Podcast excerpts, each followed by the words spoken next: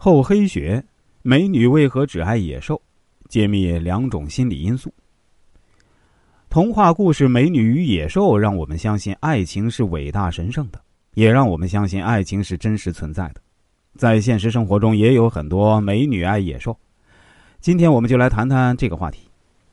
这么好的女人，怎么和那样的男人在一起？在你身边有没有这种为人打抱不平的事情发生？其实啊，人家本身有可能是兴趣相投、相亲相爱，并不需要多余的担心。美丽、时尚、性感，这种女人在任何场合下都是焦点，因而她的另一半在人们印象里理所当然应该也是顶级的，这样才能够速配。但是令人意外的是，帅哥美女的组合并不多。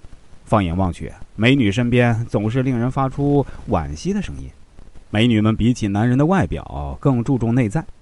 进一步说，这也可能是为了填平现实与理想之间的沟壑吧。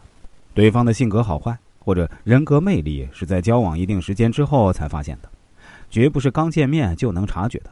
女生谈恋爱的技巧并不在于一定挑选帅哥，也就是说，也许男方其貌不扬。但他身上有我们看不到的闪光之处。无论如何，美女并不一定非要和帅哥相配。且不说野兽男也有他们的过人之处。今天要和大家讨论的是，美女与野兽的 CP 也是女性心理需求的一种。第一，其实美女更注重自己的美。为什么大街小巷呢总是美女配野兽？其实说白了是美女喜欢野兽。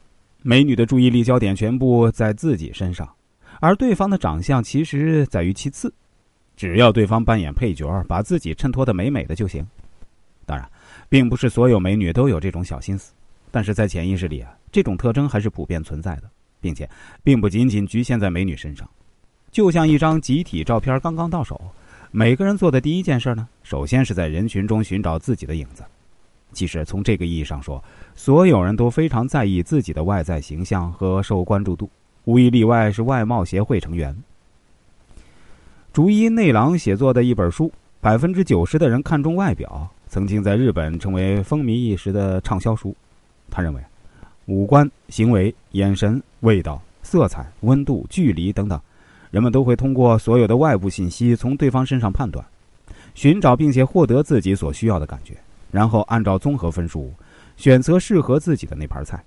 女生谈恋爱技巧更注重根据自己的主观需求选择对方，而不是其他人眼中的传统标准条件。也就是说，外貌是挑选另一半时的重要参考条件，但并非充分必要条件。无关漂亮与否，这种法则适用于所有女人，只是每个人侧重的方面不一样而已。有些人更注重性格合拍。有些人更注重志趣相投。然而，具体到美女身上，由于她们本身外形出色，人们通常把注意力首先放在她们的形象上，因而对待美女的另一半时，也会下意识的对其外貌形象更加关注。一旦发现对方不符合自己心中的理想速配标准，就会产生“美女为什么会和野兽在一起呀”的感慨。实际上，美女与任何人都无不同，有些注重外表。对于有些美女来说呢，野兽的外表并不那么重要，他们会综合所有观察到的一切去决定是否要继续交往下去。第二，野兽们的职责是撑起美女们的自尊心。